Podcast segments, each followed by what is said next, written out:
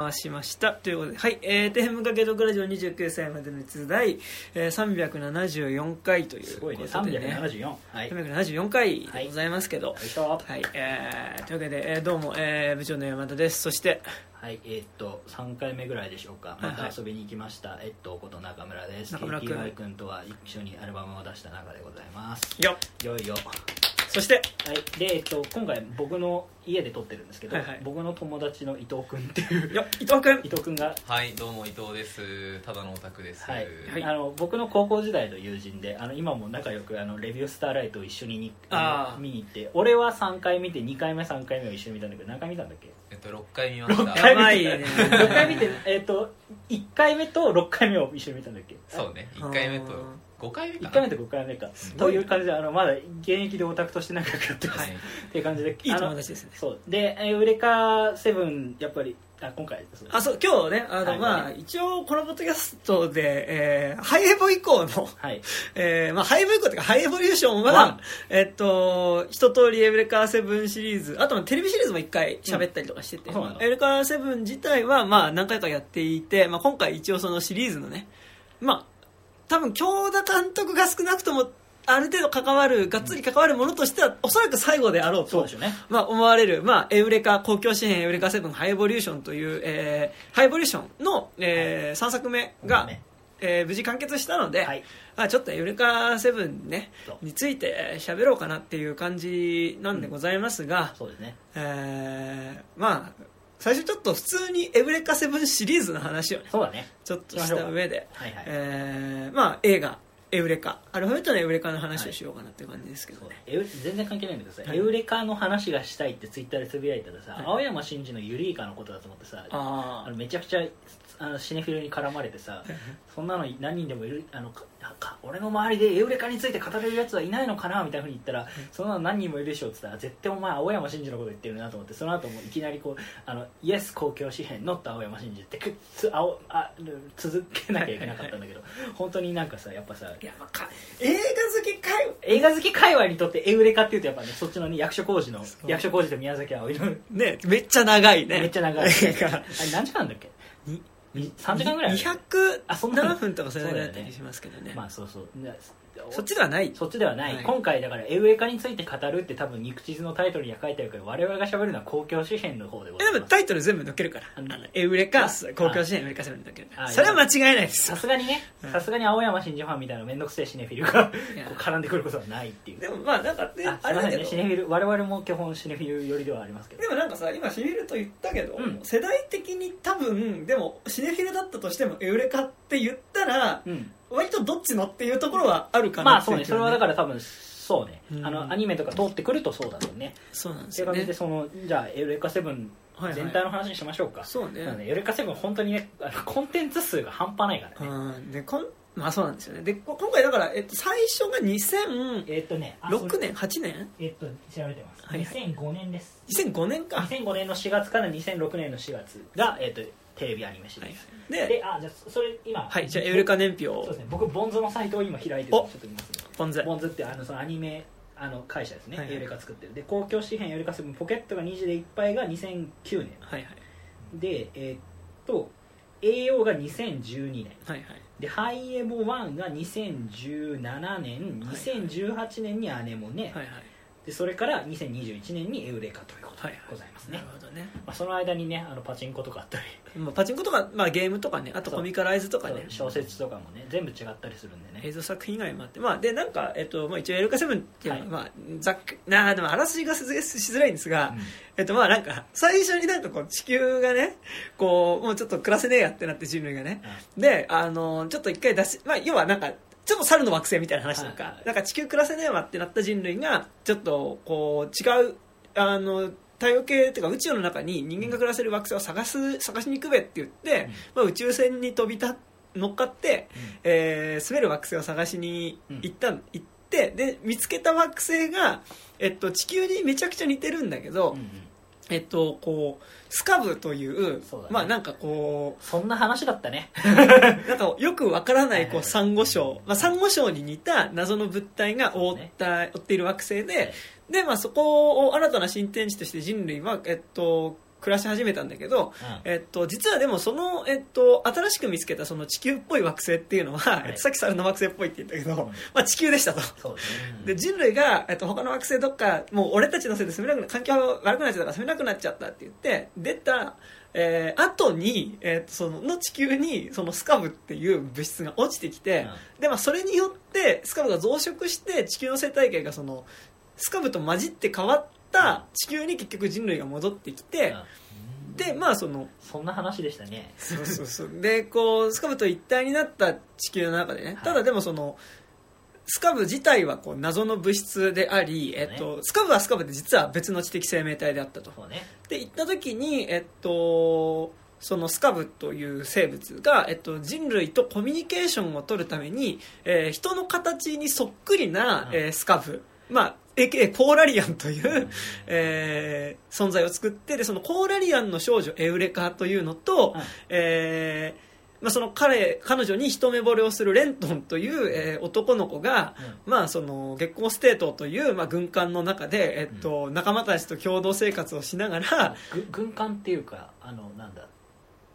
軍軍艦っていうところはい軍の艦になっちゃうじゃん、あはいはいだからどっちかというとあのなんだっけなんていうのテロリスト艦というあかあはいはい、ま軍あ、属じゃないそう軍属じゃないっていうだけまあでもまあ乗り物としてまあは飲軍み艦、物とした軍艦ですね、まあ、月光をね、はい、えっとまあ、乗っかってまあ共同生活をしながら、えーまあ、色々まあ、戦ったりとかしながらね、うんまあ、その最終的にその人類とコーラリアンって、まあ、そのスカブっていうものの、えー共存の道をはい探していくという、えー話でだからもうこの時点でだからあれですよ今でも今ごっそりネタバレを含んだ世界観設定を説明したね、はい あれ1話を見た時に今から1話を見た人が言うと全部知った上で見ることになるけどまあまあまあ10 16年前のまあねまあね話ですからね まあまあまあ別今に、更ねまあ別に分かるっちゃ分かんないよね、はいでまあっていう話で、まあ、もうこの時点でね、はいあの猿の惑星だったりとかね、はい多分あのあれですねああの地球が静止する日とかね、はい多分いろんな要素が入ってるわけですが、はいでまあ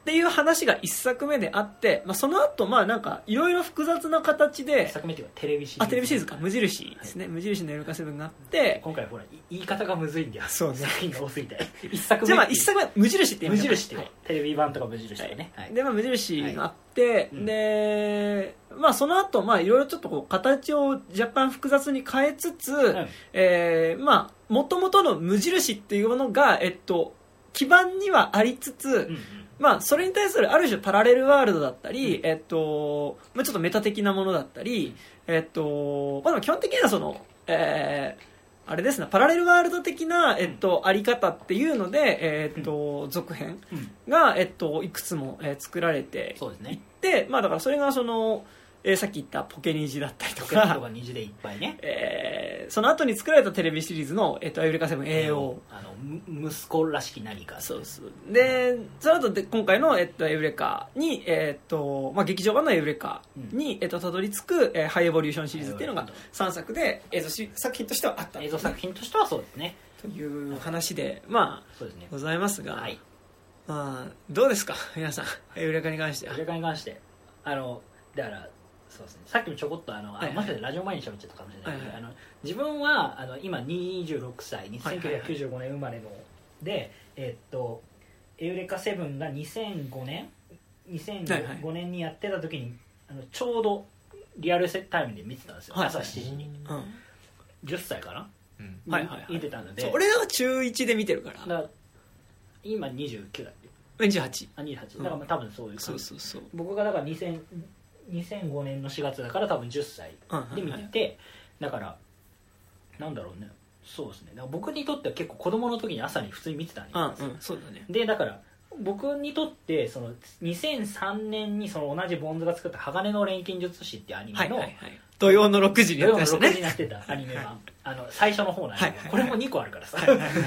あのフルメタルアルケミストのじ方のゃないね方フルメタルアルケミストじゃない方はい最初の方ね最初の方はいあのこ後半から全然違う話になはいるはいはいんですよ、俺もそっちでした見てたのあいや俺はどっちも見てんだけどねあそうあの、まあまあ、そこからはそこそれも、ね、いわゆる現役で見てて、はいそれはその時は8歳かはいはいはい8歳が見るにしてはだいぶやっぱハードな話だけいどやまあハードだよねだからそういう意味味で言うとなんかそのねボンズ作のアニメを、はいはいそこの時からやっぱすごい結構ハマってて、でうん僕にとってはなんていうのかな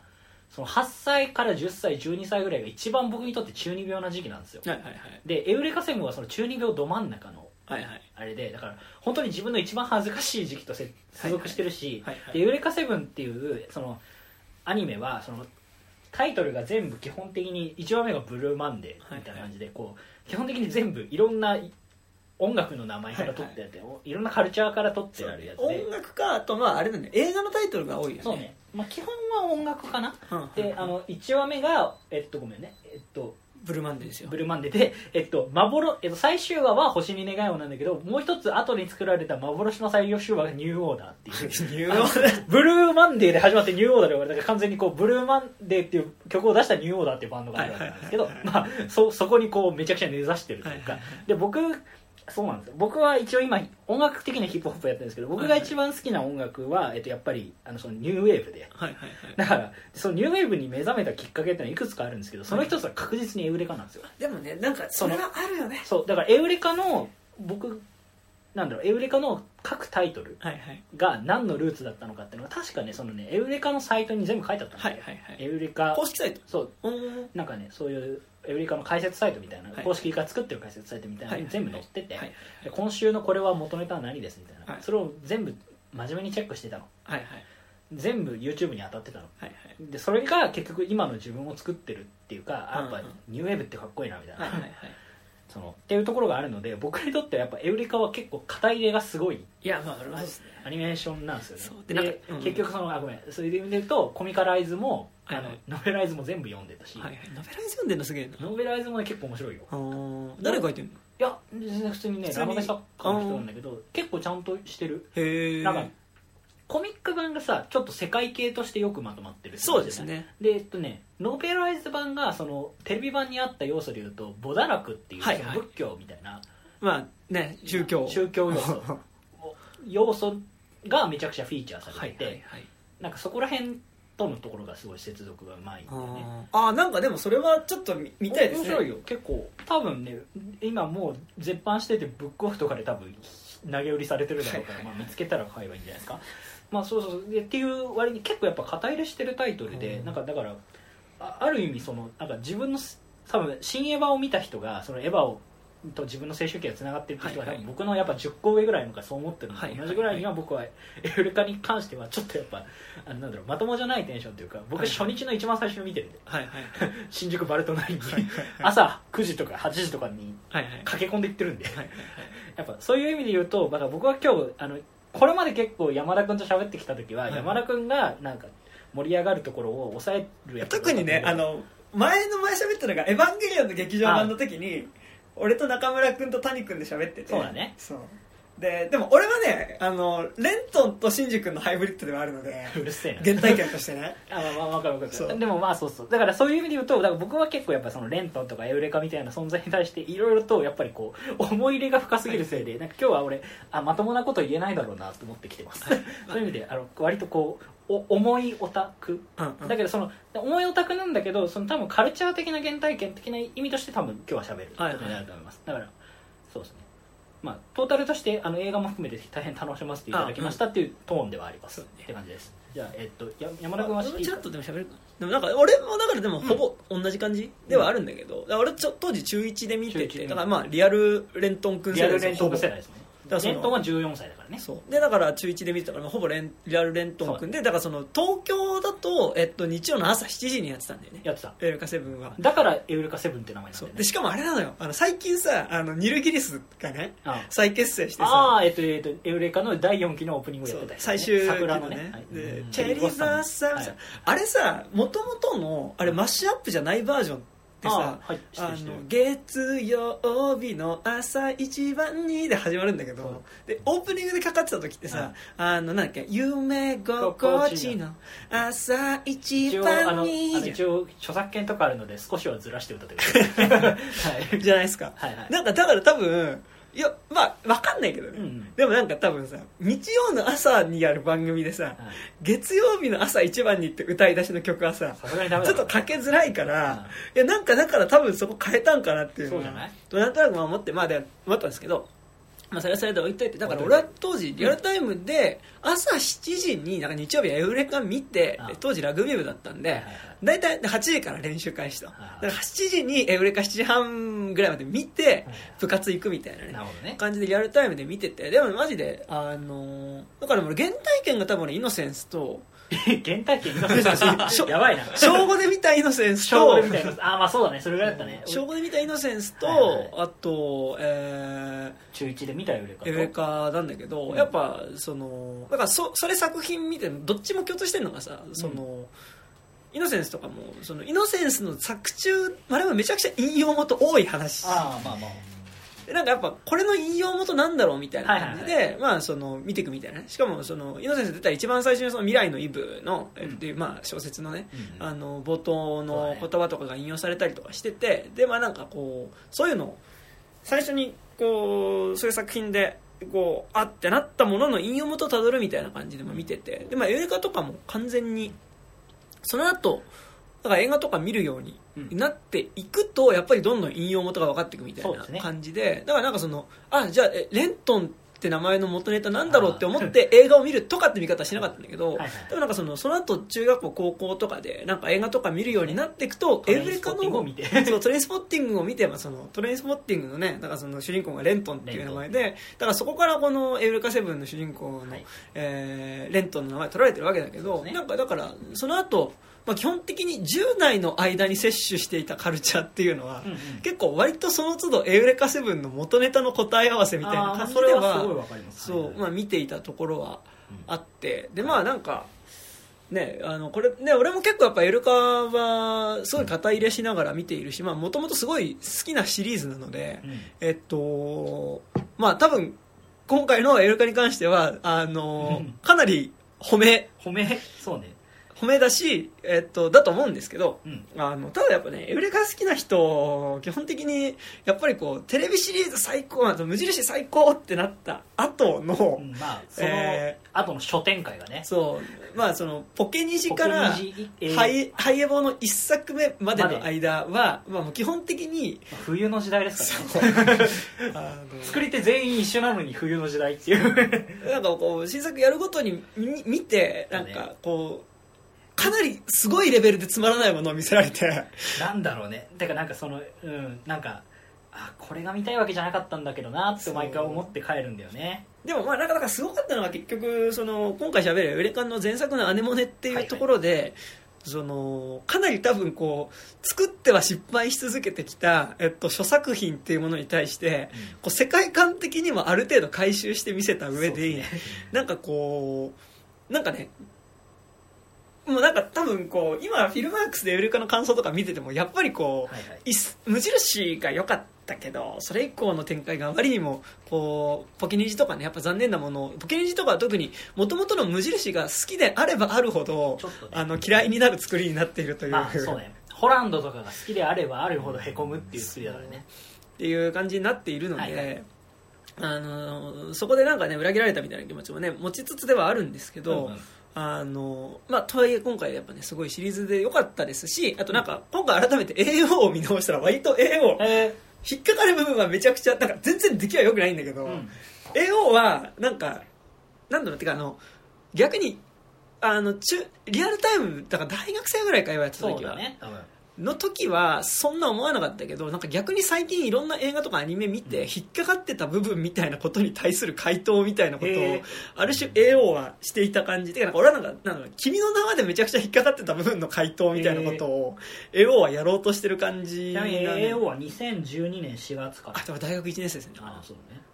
そうなんだそうそうそうあそう思うと結構年やっぱ山田君って年上なんだなそうそうそうそう大学1年生ですね2012年そうねでなんか見ゴてリゴリ高校生だったはいまあはいはいなるほどねあまあでもちょっとでもあるんで AO の話も含めてそこはまあ一瞬ああと後にしましょう多分なんかなあなんだろう多分そこもも含めて多分エウレカの感想そうだにねなるから、はいはいまあ、シリーズ全体で言うとじゃあ伊藤君そうどうですか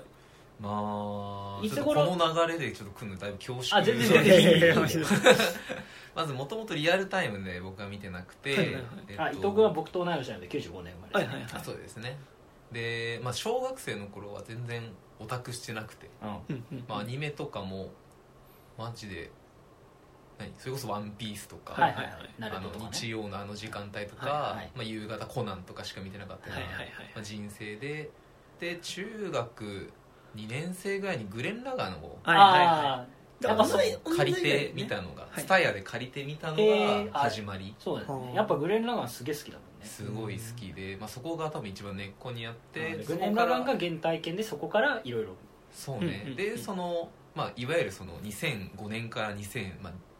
自分多分見たのが2009年だからその間って結はい構ロボットアニメがはい盛んだった時期はいはいはいでもあったと思って、まあ、コードギアスだとコか、あーールギアスねはいはいありましたねいいよいっぱい名前を出して我々も反応するからいいよまあ、コードギアスだったりとかゼーガペインとかあ、全員がね、全員がね、あ税がのね、てか、あのね、エウレカ、なんか世代のアニメはエウレカだと思ってんだけど、なんか本当の意味で、なんか自分の時代感覚みたいなものともはい近かったロボットアニメはマジでゼーガペイン。てかなんかね、あ花沢からのデビュー作だからの、ねいや、だからさ、なんかゼゼーガペインのさ、なんか俺ら世代しか騒いでない感じ。あ、わかるわかる。すごすくげえわかるわ。すげえわかる。だって、全映画ペインはだってさ、あの、なんか他のコンテンツに比べてさ、リメイクされないもんね。。そうう、いや、で、な、ででも、も、ファブナーとかなるじゃん。はいはないはるいは。ないるでもやっぱ全映画ペインはならないんでだよもね。、あれめちゃくちゃ高度なことやっいたんや、ですすねごい。よ。いや、ごめんね。はい、すいません。あれ今こういうタイムな盛んりだ上がったこういうタイプこういうタイプなんでだはさっき中野も言ったけど、まあ、ファフナーファブはナいーはねいそうね。い今もやってるよねね。あのやってますね。たまになんかバルトナインとかでね、あの予告ビ編ヨンドを見るやよってるね。そうだよね。全然もう遅れてないですけそどうね。追っかけてないですけど、まあ、それの流れで、まあ、あとトップを狙いとトかップあートップねツーねトップ2トップツーそうね。はいそうっていつ頃だっなぜならばっていう。なぜ なら たはい。お姉様お姉様ですねってで、そとれからか、の流れでまあそのまあユレカも借りてみてえ、それはエヴァとエウレカはどっちが先だったんですかえーどっちが先なんだろうあ、でもやっぱそそんな感じなまあんでだも。本当同じその同じ、こなんう、かむそうグレナガン触れて教教養を獲得してるあそうそうそうそうオタクとしてのねそのそう必修科目を履修している頃ロボットアニメオタクとしてのはいはいなるほどね必修科目を履修している頃に、うんうまあ、摂取したっていうのが、まあ、そのエウレカセブンで、でんだか多ら分ポケ上多分もうビデオ化されててああそのぐらいだったでしょうね多分それは最初、無印から見最初無印から見て、で保険所見てなんだこれはってなってまあそうそねこからは多分まあでもそこまで否定的ではなかったかもしれない、まあねなんだろうこれと思いつつなんだろうでねもシリーズは追っかけては、その後栄養とかも。絵も見てなくて、はいはいではい、ハイオイチもまああなんかやってるんだそうなねリブートなんだなでっていうのを横目に見つつ、はいでなんか俺がええっとそれ高校以降は僕一緒だから、はいはいはい。でアネモネの時とかにアネモネやべえって言って、はいはいなはい。ででエウレカの時にえだからえもうすぐエウレカだからアネモネは見とけってずっと言っていて、それでやっと見てくれたなるほど。もう一個上げてそうでまあ重いよ 見まね。したねやっぱなんかさ、あの、正直、すげえエウレカ好きっていう人でも、やっぱりポケニジ見た段階で、うんもうその後見なくなってる人ってめちゃくちゃいるからい。やいやそうでしょうねそうだからそうそうやっぱね ちょっとそうなんだよねそそうのなんでもすようあの好きであればあるほどそのハードルがどんどんなんか高くなっちゃってそのもう下回るの分かってるって感じで見てはいるからねそう。うんなんか そうそうそうやっぱでも俺はねなんかねハイエボは見ようと思ってたらそれこそ山田君たちがはい肉地図で多分取り上げてて、そうしかもめちゃねめちゃくちゃ酷評してたそう。でまあ、てかでハイエボっていうのは、えっと、そのテレビシリーズの総集編と、えっと、テレビシリーズで語られなかったアクペリエンスアクえ、エじリエゃンあ、あスのん、サマーオブラブじゃないあごめんサマーオブラブだそうそう、サマーオブサマーオラブブ。ラブの様子が描かサれマてーオブラブってなんだよって話だけど ね。まあなんかさ、エヴァンゲリオンにおける、まあ、セカンドインパクト的なものを、えっと、まあ、えー、エウレカセブンでは、えー、まあ、サマーオブラブとサマーオブラブ故障していると。あのそうっていうかだからサマーオブラブっていうのはその、まあ、要はアメリカで起きたヒッピームーブメントで、うんセカンドサマーオブラブっていうのがそのその後にイギリスで起きたそうムーブメントでだからそういう意味で言うともうなんかだからあの僕はもう今もうニューウェーブクソ野郎になってしまって今にするとサマーオブラブってみたいなそう。そうででそのねですよね感覚はね、えっとねポケニジの時にそれと同じようなイベントとしてドーハの悲劇ってことが出てくるあー、出てきましたね。まあ、だからその多分ねサマーオブラブとかが分かんなくても今ドーハの悲劇っていうイベントがあの劇中で起こるっていうトーンで言うとえって思うじゃないですか多分 サッカー好きな人は、ね。うんやっぱサマーオブラブとかに対して我々がサマーオブラブってわらみたいになるのはやっぱそのちょっとその故障があまりにもでかいそしてそれがセカンドインパクトとして扱われてるっていうのがそうまあなんかおもろいっていう前提としてだからでもその今多分伊藤君話してたアニメ作品だからそのグレンラグレン・ラガンってエウレカがまさにそうなんだけど、うんやっぱりそのエヴァのエピゴーネンエそうヴそうァンゲリオンポストエヴァンとして公共支援えーっと新世紀エヴァンゲリオンっていうのにやっぱその関わってたりとかリアルシンジ君だった世代の人たちっていうのが、えっと、割と自分が作り手になった時にそうねえっと、なんかエヴァの影響を受けつつじゃあエヴァじゃないところの着地ってどこに行けるだろうみたいなところで、うん結構やってやっぱその「エヴァンゲリオン」のエピゴーネン的なものがやっぱり、まあ、その「エヴァンゲリオン」のエピゴーネンってそのに対する俺なりのアンサーだぜっていう感じで作ってるっていうよりは多分世代的にやっぱものすごいその影響があった作品ではあるから、うんやっぱりそのエヴァ的な要素がロボットアニメをするときにどうしても入ってきてしまうっていうのはあったと思っていてでまあなんかそれで言うとグレン・ラガンとエルカ・セブンってこうなんかいい意味で全然違う方向に行ったものだなっていう気は結構個人的にはしてるんだけど、ねそのポストエヴァ的なものとして扱われる中で言うとやっぱりその明らかにエヴァの影響を受けて違うものとしてそうそうそう、まあ発露したものっていうイメージではやっぱその2つは明らかに上がりますよね、でグレン・ラガンはなんだろうやっぱり綺麗な着地をしてさ、うんうんあのテレビシリーズも綺麗に終わったし劇場版もまあ、なんだろう総集編としてちゃんと拡大させるっていうう,、んうんうんすごい綺麗なな んだろうテレビシリーズをあの消化させてありがとうさよならって感じでこうんうんう終わってさ、だからあれって両方とも50話で終わってんだよねそのえ26話じゃないグレナガン2クールでグレナが強く最初にだからその惑星の中での話でで今度さらにその外側に、あのーうんうんそもそもその惑星自体の発展をとどめているああまあまあ、まあ、のがいましたって宇宙に飛び出していくのが今度後半のそうだねだからそれが1クール1クールだってそうそうそうそうっていうのを分けてるからそうそやうっぱそうそう思うとやっぱそうねあのやっぱグレン・ラガン2クールっていうとグレン・ラガンはやっぱ詰め込みがすごいよくやったなよくやってたよそうそうだからやっぱグレン・ラガンはやっぱその後なんだろうグレン・ラガンあってキル・ラ・キルうんまたまあグレン・ラガンの総集編もねあ、あいのやだからーグレン編ラガン編ねそうそうそうあさっきも言ったけどグレン劇場版編ラがガン編があっあっててそれもまあそこそこちゃんとヒットしてそうそうそうでその後キルラキルあってこの前プロミアもあって、うんっていう流れかなそうだねトリガートリガートリガー方向にだこかれがらここに行った、ううんんだからこうなんだろうちゃんとなんだろうその後が続いてるんですうよ、んうんで別でエウレカは別になんだろうそのエウレカのチームだけで何かをやってるわけじゃないから、まあ、そのでそうなんだけどエウレカはさやっぱ監督はずっとエウレカに縛られて京田監督がね京田監督はその後もずっとポケニジも AO も全部基本的にはあの同じ人が作ってるから、うんそうそういうさコンテンツがさ展開していく中でさやっぱ監督変わっちゃったからダメなんだみたいなのがさはいはいはいはいあるじゃないはい はいだからそうじゃなくて監督一緒でこれができてるってところがやっぱこうで監督一緒でダメなんだっていうのはそうそうそうそうそう あったわけだけどなんかねだからでもそれで言うとやっぱその「エヴァンゲリオン」のエピゴーネンって言った時にさ「そのエヴァンゲリオン」自体があれだけなんかこう世界観世界観設定とかがね、まあ、かなり凝っていたりとかしてこうあれだけのこうものを世界観を作っておきながら、まあ、語り口としてはかなりその私小説的な方向に、えっとうんまあ、最後まで行っても私小説的な、ね、語り口で、えっと、終わっていた作品だったのに対しおめでとてうっつってね、あの安野さんおめでとうだ からねあれね安野さんおめでとうっていうさ小説的な方向で言ってたのに対してやっぱそのグレン・ラガンもヨレカ・セブンもそのどっちかっていうとそのまあどちゃんと世界観っていうかそのキャラクターを描こうとするなんかその物語を作ろうとしてるよね安野さんその安野さんを語るためにキャラクターが奉仕するみたいなことではなくまあてまあうんそのちゃんとそのキャラクターとして描こうとしてる感じがあって、でまあ、グレン・ラガンがかなりそのやっぱりこうノリというか、はいやっぱりこうマッチョな、ね、勢いで、 えー、とバイブスで グ そうあのッドバイブスオンリーだからそうでなんかやっぱ結構なんかなんだろう多分エヴァの影響もあるけどやっぱりそのマジンガーとかやっぱそっちに近いような、まあスパロボの方ね、あのやっぱ体育会系のノリみたいなのが、えっと、あったのに対してエウレカは、えっとまあ、なんかやっぱそのなよなよした主人公ではあるんだけど、うん最初の段階では、うんでもなんかそれがちゃんとこう大人になっていく過程っていうのを、うんなんかまあ、もちろんねグレン・ラガンもその少年の成長ものでは両方ともあるんだけどまあ別にシモンも最初はめっちゃなよなよしてましたよでもなんかこう極端にマッチョな方向に行まあくっねていうよりは、なんかこうちゃんとこう大人になっていくっていう、まあだからどっちかっていうとやっぱガンダムの系譜なんですよあそうそうだからうん実はエウレカってさ今、えっと、エヴァのエピゴーネンって文脈にも乗っけられるんだけど、うんやっぱりなんかそのいろんな作品の影響がそうかなり、えっと、あるしそれを露骨に入れつつなんかちょっとなんかさやっぱある程度オタクってかさ、うんやってるとあ、まあ、これの影響あるだろうなっていうのは、うん結構あの分かりやすくそれはなんか名前が出てくるから分かるとかじゃなくて、なんかあのそれは分かる部分はめっちゃあるんだけどでも、えっはと、その上で、えっとまあ、若干そのただそのすいろんな作品のいいところを持ってきてサンプリングしましたっていうことではなくてうんうんなんかこう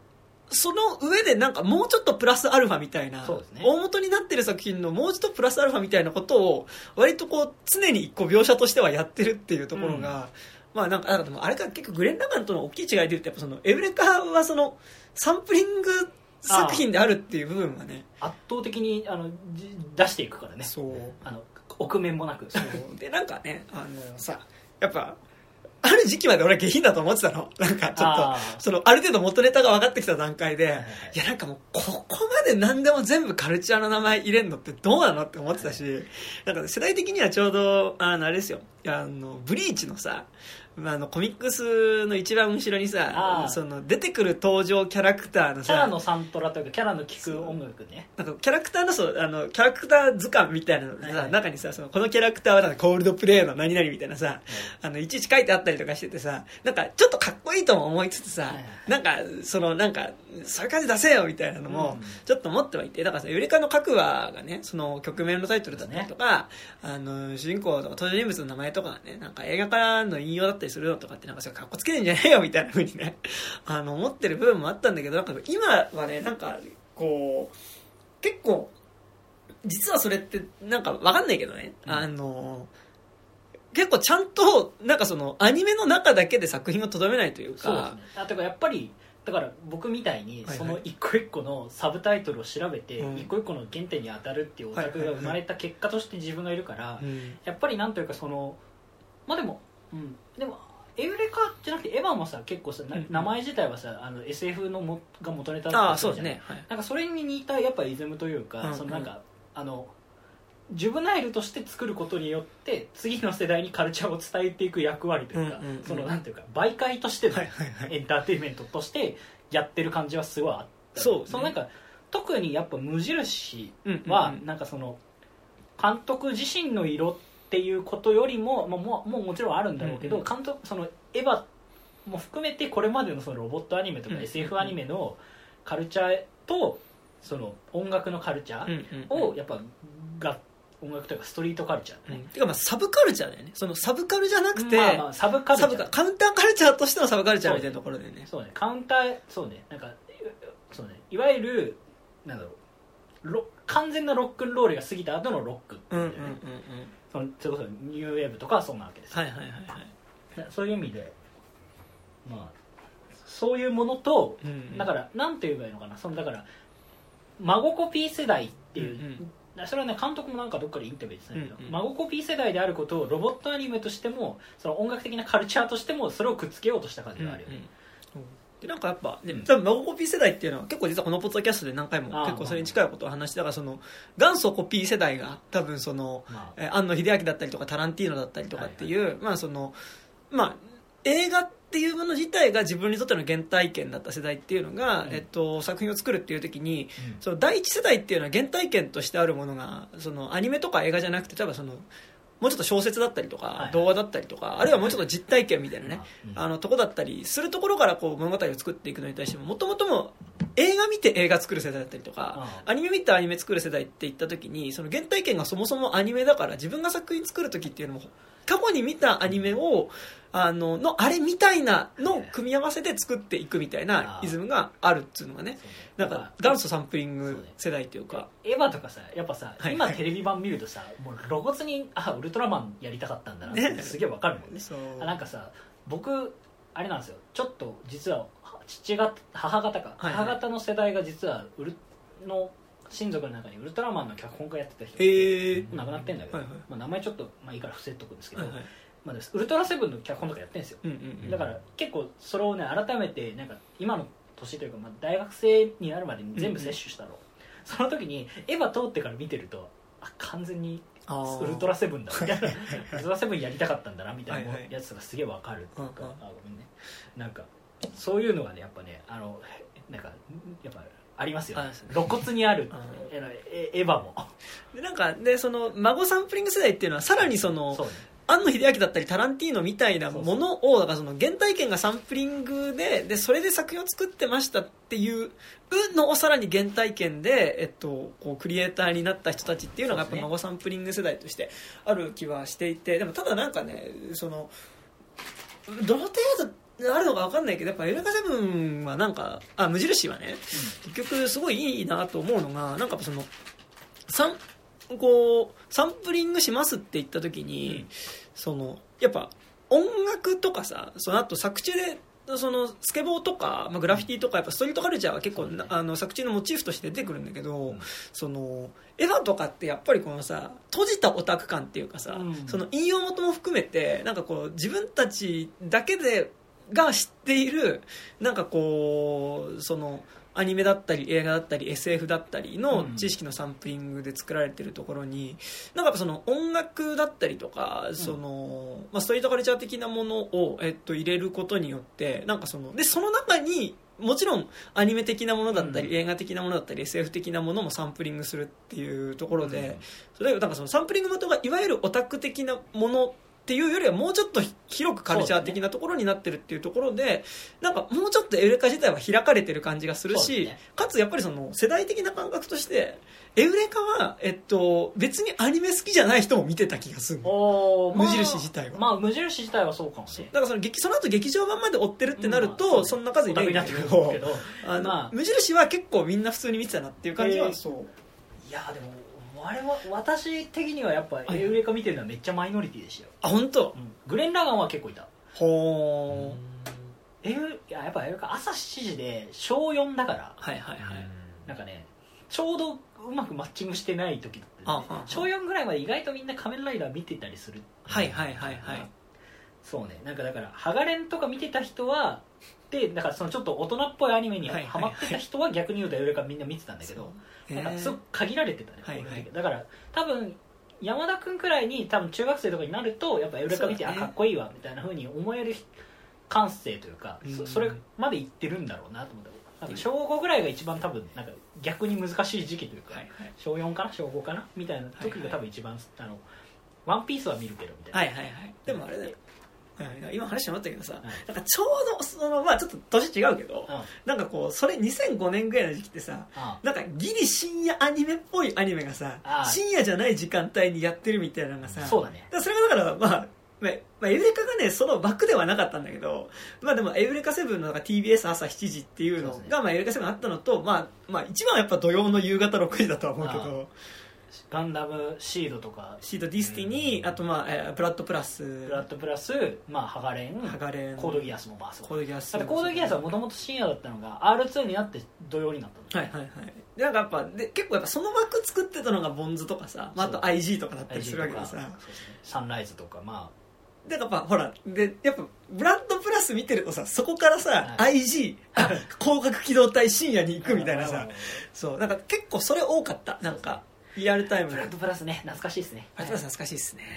私は好きでしたよいやーまあまやってますねはいよくしねあよくしないまあありがとうございまそうですすけけどど、まあ、そんな感じでもうはい結構40分ぐらい経ってるから、はいそろそろエウレカの話に行行くかきますかはいっていう感じでございますじあゃああらすじあらすじパンフからいいですかはい、えっ、とパンフを買ってますので読みます、えっとイントロダクションの最初の、はい、とこ言いますすべての終わりと始まりを目撃せよ2017年秋より開幕した劇場版公共詩編エウレカセブンハイエボリューションシリーズはエウレカの魂の軌跡を彼女の人生を変えた人物の視点から描いてきた第1作公共詩編エウレカセブンハイエボリューション1で描かれたのはエウレカを好きだと言った少年レントンの視点から見た2人の出会い第2作アネモネ公共詩編エウレカセブンハイエボリューションでは消失してしまったレントンと再会して再会するため何度も世界の創造と破壊を繰り返すエウレカを少女アネモネが悲しみの淵から引きずり出すそうしてエウレカはレントン不在の世界で生きることを決意した、シリーズ完結作となるエウレカ公共支援エウレカセブンハイエボリューションではそんなエウレカの生きる姿を正面から描く世界から憎まれ孤独に生きていた食材の10年を過ごしたエウレカ彼女が出会ったのはスカブコーラルかっこ産後上の情報生命体かっこ閉じを生み出す能力を持つアイリスという少女だった能力を失った元少女エウレカと自分の能力を恐れる少女アイリスの運命の出会い過去の自分を重ね彼女を守ることを決意するエウレカ本作ではアイリスと共に歩むエウレカの最後の旅路が描かれるということでございますはいいいまとめですねいや、ダメですね。しかも、なんか、でもなんかさ、今やっぱ聞いてて思ったけどさ、アネモネ以降の説明は、えっと、今のあらすじは、えっと、まあ、エウレカ一本の説明じゃなくて、今ハイブリューションシリーズ全体の説明が今含まれてたんですけど、えっと、やっぱね、アネモネの説明は、からは、あ、そうだったってなるんだけど、やっぱハイブリューションが、そういうせそういう映画だったってないよねそう、まあ、えー、そうっていうのはありますが、はいまあ。まあそんな感じでえーっと、あれですねメールが来てるんです、ね、あ、そう。で、なんかあの、エウレカ会に向けてとかじゃないんですけど、はいあの、リスナーさんでエウレカ見たよっていう人、ちょっと他の映画の感想も入ってるんで、ちょっと一気にまとめて ほう読んでしまいますが、えっええと、その中にエウレカの感想も含まれているので、すいません。ちょっと今日まで撮っておきました。はいはい。えー、ということで、はい。結構長えな、これ。はい。 すいません。えーラジオネーム、サハルさんからです。ありがとうございます。サはハルさんい、タイトル、はい、タイトル、ふつおた。はい。普通の歌えー、肉声メンバーの皆さん、こんにちは。えー早速ですが、最近見た映画、漫画の感想を送らせていただきます。えーなかなかの長文になりますが、ご了承ください。はい。えーまずはじめに、あすいません、エターナルズの話からいきますね。そうなんですね、はいえーまずはじめに第370回で挙げられてたエターナルズですが、私はディビアンツが途中から空気すぎるだろう。えーはあえービルスカルス、えービルスカルスガルドを起用してるんだから、終盤に共闘するみたいな見せ場を作れ。あ、それは思いましたね。いや、えーギルガメッシュ、かっこマドンソクが途中で死んじゃうのは辛すぎる。もう出ないじゃん。いや、えーラストの、えーデインえーデインがブラックナイトというオチは、えー爆笑したが、そこら辺に特殊な奴らが多すぎるだろう。多すぎだろうって、もう、これはもうね、マーベルはしょうがないですね、もうこれね。マーベルはしょうがうんスタンド使いを惹かれ合うみたいなことですね。あ、まあ、書いてますね。ジョジョのスタンド使いみたいな光らんのか。オタクは同じ言葉を使うからないやとい恥ずうかしいー恥ずかしいえーという不満点はありつつも、えーとても楽しみました。えーあと、はい私は吹き替えを見たため、アフレコ現場で金吾役の、えーえー杉田智和が劇、えー劇中でエネルギー弾を映しんで、あの、えー杉田智和だからアドリブでレイガーンとか、えー、螺旋ガーンとか言 って、スタッフから杉田さんそれはちょっとと止められて、他のキャストが大爆笑したんだろうな、と存在しない記憶が浮かびましたと。はい。えーで、次に、聞こえ版で見てないよあごめん俺も見てないね。で次に、入江優監督作の聖地 X ですと。ああはいえーポスタービジュアルがもろにホラーな印象ですが、中身は徐々にありそうな、みんな徐々好きだな。 えー本筋でなくサイドストーリーみたいな話でした。えー良かった点を挙げると、岡田将生演じる主人公が、えー映画引用のセリフを話すので、なんとなく親近感が湧いたのと、えーストーリー自体は後半のバタバタ展開は、聖火日の作品っぽくて楽しかったですと。えーもしかしたら自、分がやってる演劇ですねあ、そうですね。あの、書いてますね。えーもしかしたら、えっと、原作元の劇団1級名や、えー、入江は竹木さんが寝てる間にインセプションみたく夢に侵入して、竹木さんからアイデアを盗んだのかもしれませんと。はいはい多分武木さんが演劇やる前にできてると思う聖地 X はい。えー、 不満点を挙げると個人的に入江優監督作の悪い癖だと思っているのですが、えー劇中で何度もこう水の入ったコップがこぼれるというシーンが数えられた限り4回ありましたと。えーずんぶ、ずいぶん前に AI 表、えー AI 崩壊の感想を送った際に、伏線を何度もややると伏線じゃねえよ、ドア法と書いたことがありますが、入江優は本作でも全く同じことをしているので、そもそもこの人は伏線の意味を知らないのではと怖くなりました。すげえなえーあと本作では可愛い犬、えー、かっこラブラドールレトリバーが登場していますが、犬が登場しておきながら、その犬がさっぱり本筋と関わらない映画は大嫌いなので、 別にいいだろう。いいよえ別ーに本作も例にもれず、えー嫌いですと。えー犬を出すなら活躍させろ。えーネットフリックスならバンドモンスターズに出てくるマンチはめちゃくちゃ活躍してたぞということです。はい。で、ここからですね、次に山田さんが注目されているであろう、エウレカ公共支援、はいエウレカセブンハイレボイリューションですと。来ましたはい。えーエウレカセブンは一時期ドハマりしたこともあり、えー本作が完結作とのことで期待した高めで鑑賞しました。はいえーまず良かった点を挙げると、エウレカやアネモネが成長した姿を見れたのは感慨深かったし、まあはいここは本当にここですよね。もうほぼここ。はいもうここ。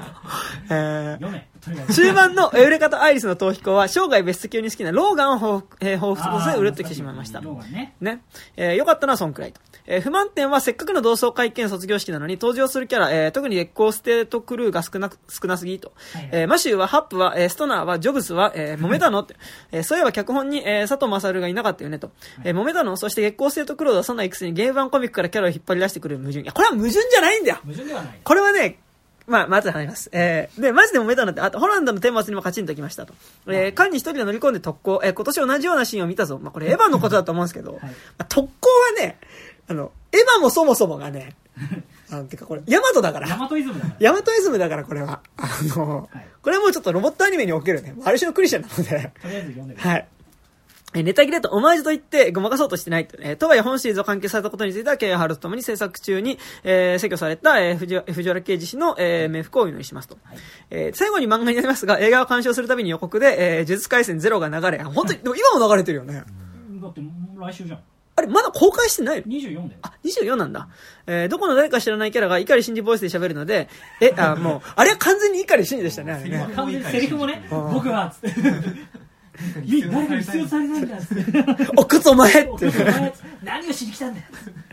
で、キングヌーが流れるっていうね。 キングヌーのあのブレインストームそっくりの曲あアークティック・モンキーズの「ブレインストーム」って曲を聴いてもらうとイントロが丸パクリなんですよあ、えー、マえジでだってあまあね次え、呪術廻戦に碇シンジ出てるのとまで、あえー改めてボイルの漫画喫茶で呪術廻戦を一気読みしました。はいはいえー、呪術廻戦は人気作品で、肉水メンバーの皆さんもご存知かと思いますので、キャラメニューはカタカナ入れんでおきます。はい。はいえー個人的には主人公がえー騒動に巻き込まれる、えー意外なポテンシャル発揮、仲間となる組織に入るという展開もね、ジャンパンガのテンプレートじゃんと思いましたし、えー出てくるキャラも五条悟って、丸木明石先生やがな、えまあ完全にそうでし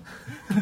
やべ、これぜ、読めねえや。えー、なんだっけ、虎の枝って書いてな、なんて読むんだっけえ虎杖あ、いたぞか。いたのり、伏黒、えっ、と、釘崎の組み合わせって、まるっきりナルト、サスケ、桜やがなと。えー、敵キャラの造形がブリーチもしくはナルトやがなと。えー、どこぞの設定って特化で見たよなと思ったら、シャーマンキングにそういうキャラいたっけというの、というか、そこはナルトとシャンカイとアキレスも逆にテンプレートすぎるから、下手な考察をしなくてよくて、馴染むのかもと納得しましたし、えー本作を通して時折私のタイムラインで流れてくる、ドケ兄ちゃんだぞ、や、えー、ケツとタップのでかい女がタイプというワードの意味がよくわかりま した。えーネットゲームだからねアニメは未完賞ですが、とりあえずストーリーの流れを補足できたので、12月24日の公開を楽しみにしたいと思いますね。もう今さ、お菓子の町岡行くとさ、もうあらゆるお菓子のパッケージがあさー、呪術廻戦か、鬼滅滅ですね。そうですねほぼね。っていうかさいつも思うんだけどさ、はい。なんかさ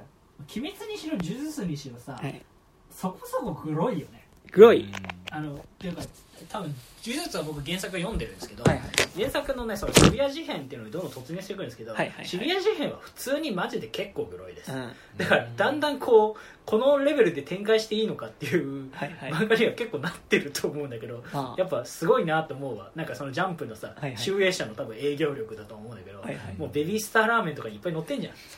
それって言うと、でも実はやっぱハンターハンターとかさそうそうそうまあハンターハンターだから俺はえっとなんか多分、まあ、ハンターハンターとナルトとかって影響もあると思うんだけど、うんでリアルタイムで僕がまだ少年だった頃にね、はいはい読んでいた「少年ジャンプ」で連載してあるのってやっぱその「ハハンンタターーハンターの」えっと、ヨークシンシティ編あたりの,、はいはいまあ、その陰獣戦とかねはいはい、 VS 陰獣戦とか。旅旅団編ってことあ、旅団編、はいその、旅団編の中の特に、やっぱその、ウォボウギン対陰獣のあたりとか、 はいまあ、あとあれですよ、あの、なんだっけ、あの、あれ、あの、匂いでわかる人がさ、あああのいいんだねなんだっけく、名前食われながら生きてるっていうね。はいはい結構、割となんか中身が出てたんだよね。あの割とね。あと、ナルトのオロチマルが初めて出てきたあたりの、結構、悪趣味な暴力感っていうそうか、っていうのは結構なんかそれが先にあって、かつ、やっぱりナルトもハンターハンターもお菓子のパッケージとかなってるから、ああえハンターハンターってなってたんだなってるなってる。えー全然知らないわてかあお菓子のパッケージっていうかそのハンターハンターのそのそれこそあのゴム製の指人形みたいなのとかがああ並んだりとかはしてるから、まだかあ、らリアルタイムじゃねえかでも多分もう一回アニメやった時のやつだと思うけど、ああまあまあそうかもね、うん、っってていいううののはは確かにあれもなんか日曜朝9時とかにやってたもんねそうでさらにそれこそ「ハンターハンター」は多分グロすぎてもともと多分最後土曜の6時にやってたんだけどテレビ番組最初のやつあはえっ、とうん最初の方ねそうでそれ雲編の途中のめちゃくちゃ変なところで終わっててあのああれそうパクノダが空港に行くっていうところで終わるのそうなんだあでも途中から OVA になってたよ ねそうで確グかにリがいろんな辺からは完全に OVA になるんだけど、はいはいはいだからでも多分あれちょっとやっぱ描写的にしんどくなってきたからあの時間帯にやれなくなったっていうのがあってそうそうなんだ俺ちゃちゃんとあの日曜の方のアニメあだからその2期二期というか、はいはいはいリブートの方のは見てないんですけど、はいでもあれも確かだからちゃんと雲編をあ雲じゃなくてキメラアント編の終わりまで行ってんすよねキメラント編とかやっぱさやばいよ ねね脳みそに脳みそ食べるじゃんそうぐちゅぐちゅって刺してこうチクチクチクってだから逆に今となってはさそそのう大丈夫なのかねなんかいやでもほらジャンプの読者層が、まあ、子供も読んでるいやまあけどそうそでもやっぱ結構半分もうさ30代そうねとかが、よん30代40代ぐらいが読んでたりするから、はいはいなんか別にある程度グロい描写あっても、はいなんか青年誌だと思えば OK かなっていう青年誌じゃねえんだってばでも青年誌じゃないけど、まあまあね読者層がやっぱ青年になってるっていうところはまあねあるから、こうなんかそれは逆に今 のねジャンプだと、まあ、逆に OK かなって気はせるではないが、逆にでも当時のさ俺が読んでた時のジャンプってさ普通そうに俺小5とかで読んでたから、はそうなんか結構やっぱいやばいよねうんいやていう結構そうだからまあ鬼滅はさグロいっつってもまあたかが知れてると思うんだけどはいはい結構ね呪術はこの後やっぱ脳みそ級のことが起きますよはいはいはいてなんかかまた絵柄がねそうなんだよねてかまああぶっちゃけぶっちゃけそのさそれこそナルトとかさーはいはいあのナルトブリーチハンターハンターが絶対好きな人が書いてるじゃんそう ですねあの今起きあの今の展開もねマジでねなんかまあちょっとゲーム的な何かが起きてるんだけど、はいはいネタバレはしらくないから言わないけど、そのルール説明の仕方が完全なハンターなんだよねももうねあお前ハンターハンター好きなんだろう なっていうすごいねめちゃくちゃねああ分かるよってすごくか肩を撫でたくなるようなね、芥見 そうそう芥見さんがねいやマジでそのルール説明を楽しそうに書いてる感じがすごいやっぱ、はいはいあのハンターのさ、はいいはいろんな能力バトルの時を思い出しちゃう感じ何々編の中で必ず一回ルール説明あるからね絶対ねもうルール説明が好きで書いてるともしか思えないんでそ のハンター試験からずっとそうだそ そうれはだねなるまあまあまほど本数からずれましたがということで、はいエウレカでございますがうんうんはい、まあまあえーエウレカセブン、えー、えエウレカ公共支援エウレカセブンハイボリューションについて、はいえっと喋っていこうと思いますが、